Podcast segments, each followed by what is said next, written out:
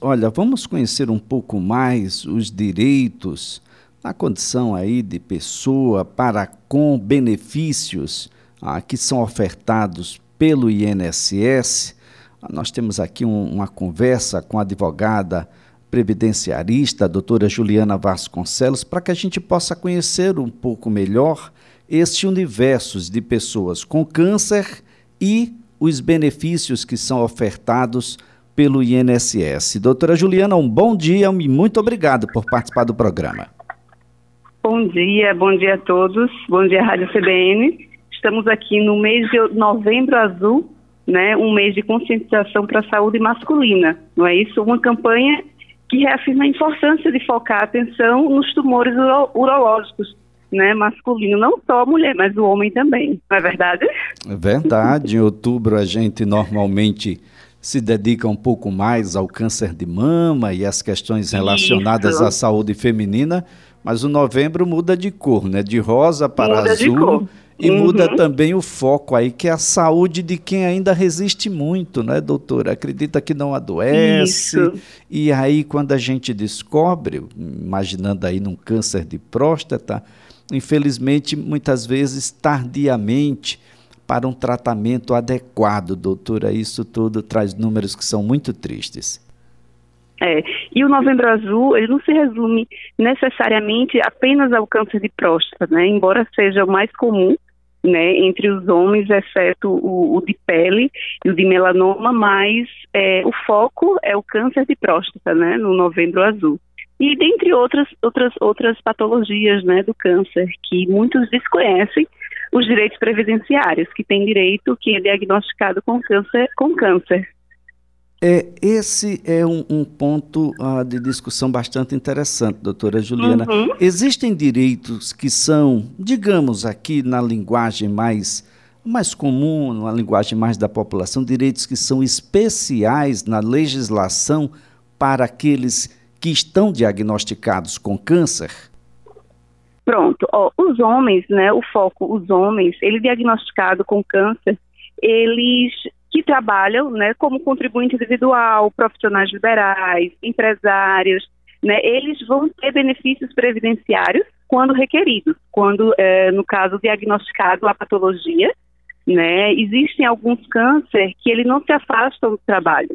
Outros, eles precisam de um período, por isso que tem um benefício por incapacidade temporária, né, de acordo com o diagnóstico, o, o, homem ele vai ser diagnosticado com câncer, vai ter o atestado médico, vai ter os exames, o período estimado para o afastamento e vai fazer o agendamento do INSS, vai passar por perícia, né, e vai se afastar.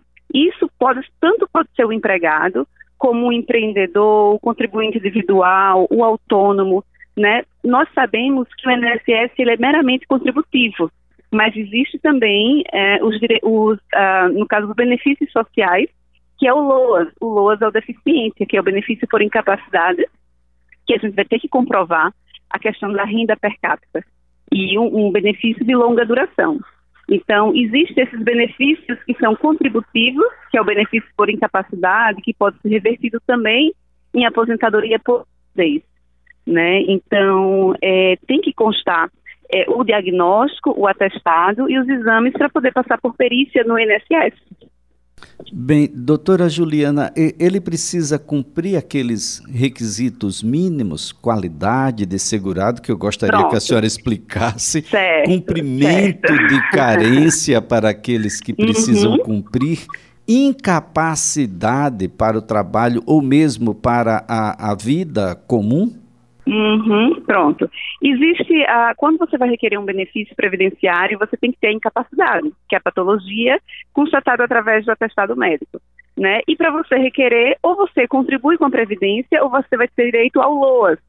Para você requerer o benefício por incapacidade, que é o chamado antigo auxílio-doença, você vai ter que contribuir com a Previdência.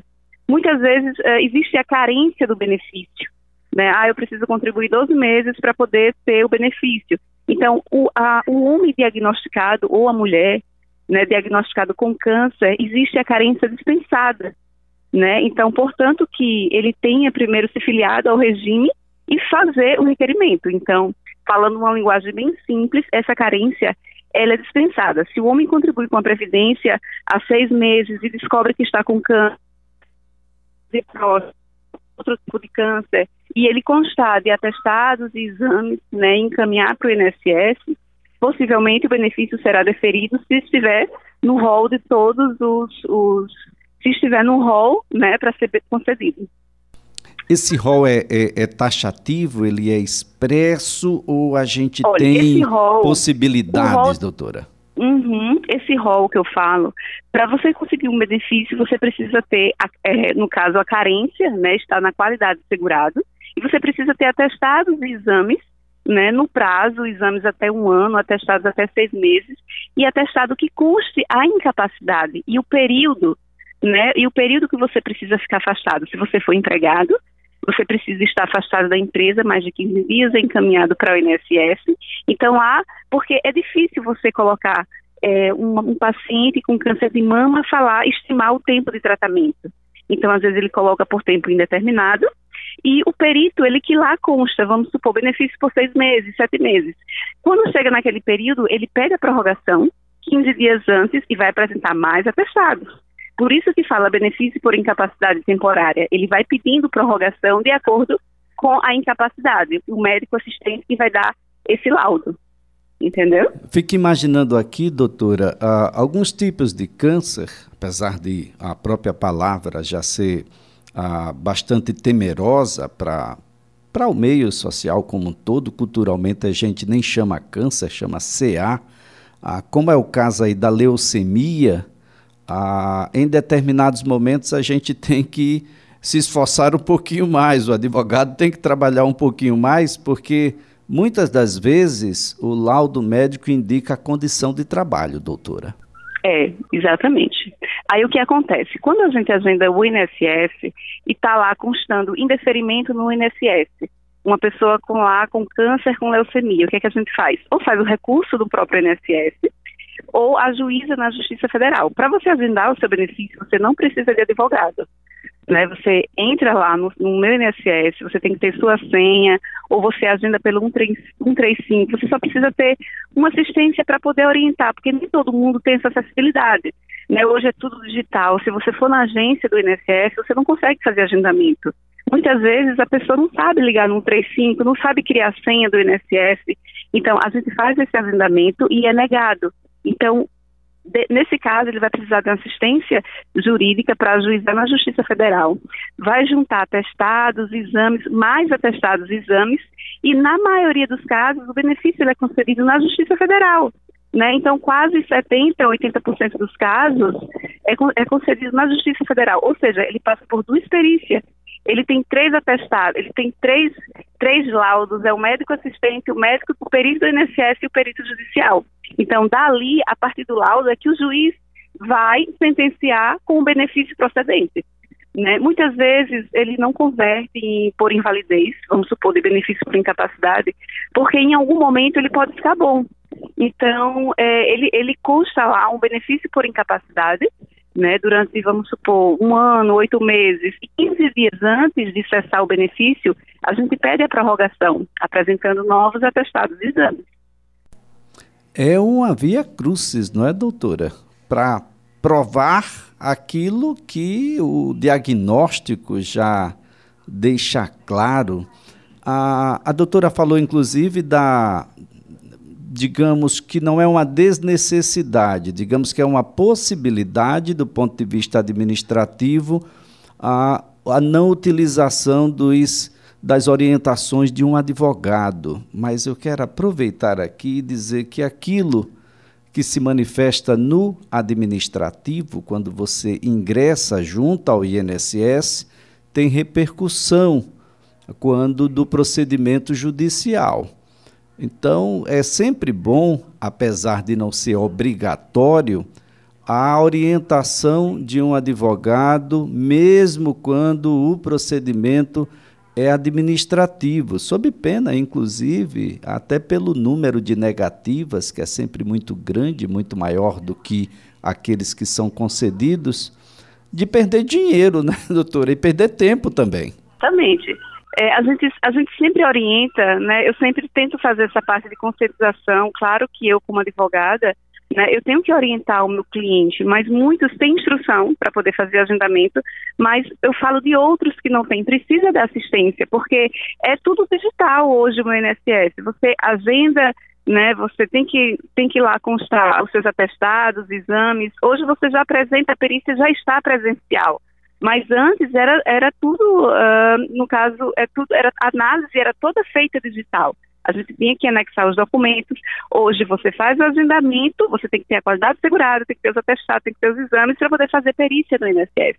Então é interessante ter, sim, assistência jurídica, tanto na parte administrativa, porque se o processo estiver bem instruído, não vai perder tanto tempo no judiciário. Né? Então, é isso que eu falo. Se você tem os atestados, se você tem os exames, se você tem o seu médico assistente, né, munido com seus atestados e exames, é, a grande probabilidade, se você fizer um procedimento administrativo correto, do benefício ser concedido e você passar meses né, sem receber e depender ou de um limbo previdenciário da empresa, ou você como contribuinte individual, como empreendedor, tem que parar a sua vida, né? Por isso que é importante você ter um planejamento para isso na é verdade, que a gente nessas nessa época a gente não a gente nunca pensa que pode acontecer com você, mas pode acontecer. Daí a importância de você manter a qualidade segurado, pagar o INSS, né, é, pensar um pouco no futuro para você ter tempo também de contribuição depois da reforma da previdência. A idade mudou, o tempo mudou. As pessoas às vezes não têm consciência e não sabem como é que está a nova reforma da previdência né? Bem, então, doutora, justamente... para o auxílio doença, eu não tenho uma idade ah, para colocar. A doença ela pode se manifestar em qualquer momento, precisa apenas cumprir aqueles requisitos. Ah, mas quando a gente fala de LOAS, nesse caso específico, no caso do câncer, ah, os mesmos critérios se manifestam? Então, o LOAS ele é um benefício de prestação continuada a longo tempo, né, a longa duração, mais de dois anos, mas já existe um entendimento que reduz esse período.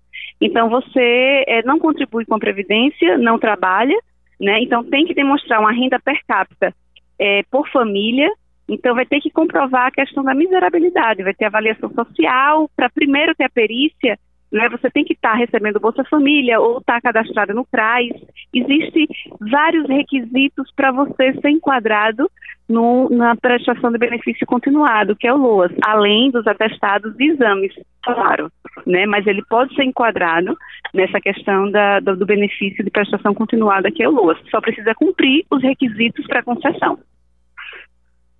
Bem, doutora, eu quero, antes de mais nada e antes da gente encerrar, que a senhora faça aqui um, uma, uma diferenciação. Há quem imagine que a gente já pode pedir uma aposentadoria por, por invalidez diretamente. Há quem imagine e confunda auxílio-doença com aposentadoria por invalidez. Eu gostaria que a senhora pudesse esclarecer um pouco mais esses dois pontos, esses dois benefícios ah, do INSS. Eu vou falar uma linguagem para que as pessoas entendam. Quando a gente requer um benefício por incapacidade, né, ele automaticamente, dependendo dos atestados e dos exames, lá vai constar se aquela patologia é irreversível ou não. Se ela for irreversível, automaticamente a própria Previdência ou a Justiça ela vai converter em aposentadoria por invalidez. Mas se você recebe um benefício, é, um benefício por incapacidade, que é auxílio doença, e você tem novos atestados e exames, quando você for fazer a prorrogação, ou você pode pedir para que seja convertido por invalidez, dependendo dos seus atestados, do que o médico assistente vai constar. E nem sempre o INSS, né, o perito do INSS vai entender. Então, existe essa divergência. Quando você agenda o auxílio doença, dependendo da sua incapacidade, ele já converte por invalidez. Por isso que às vezes a gente tem cliente que está recebendo auxílio e fala, doutora, mas eu quero aposentadoria por invalidez.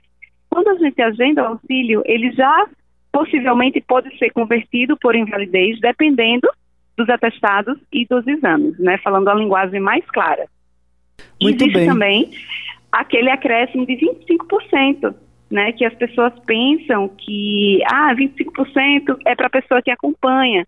É quando ela está inapto para a vida. Existe outra pessoa né, cuidando dela, que ela não pode se locomover, não pode se levantar, já está naquele estágio bem né, existe esse acréscimo de 25% para aposentadoria por invalidez, né, que seria um outro, um outro caso. tá joia? Ficou Muito claro? bem, tá certo, ficou claro. Doutora Juliana, eu quero antes de mais nada agradecer a sua participação, a gentileza de esclarecer esses pontos aí, muita gente nos ouvindo e agora com um pouco mais de luz nesse túnel inteiro aí. Doutora, muito obrigado. Por nada, eu que agradeço, tá bom? Bom dia, até mais. Doutora Juliana Vasconcelos é advogada especialista em direito previdenciário.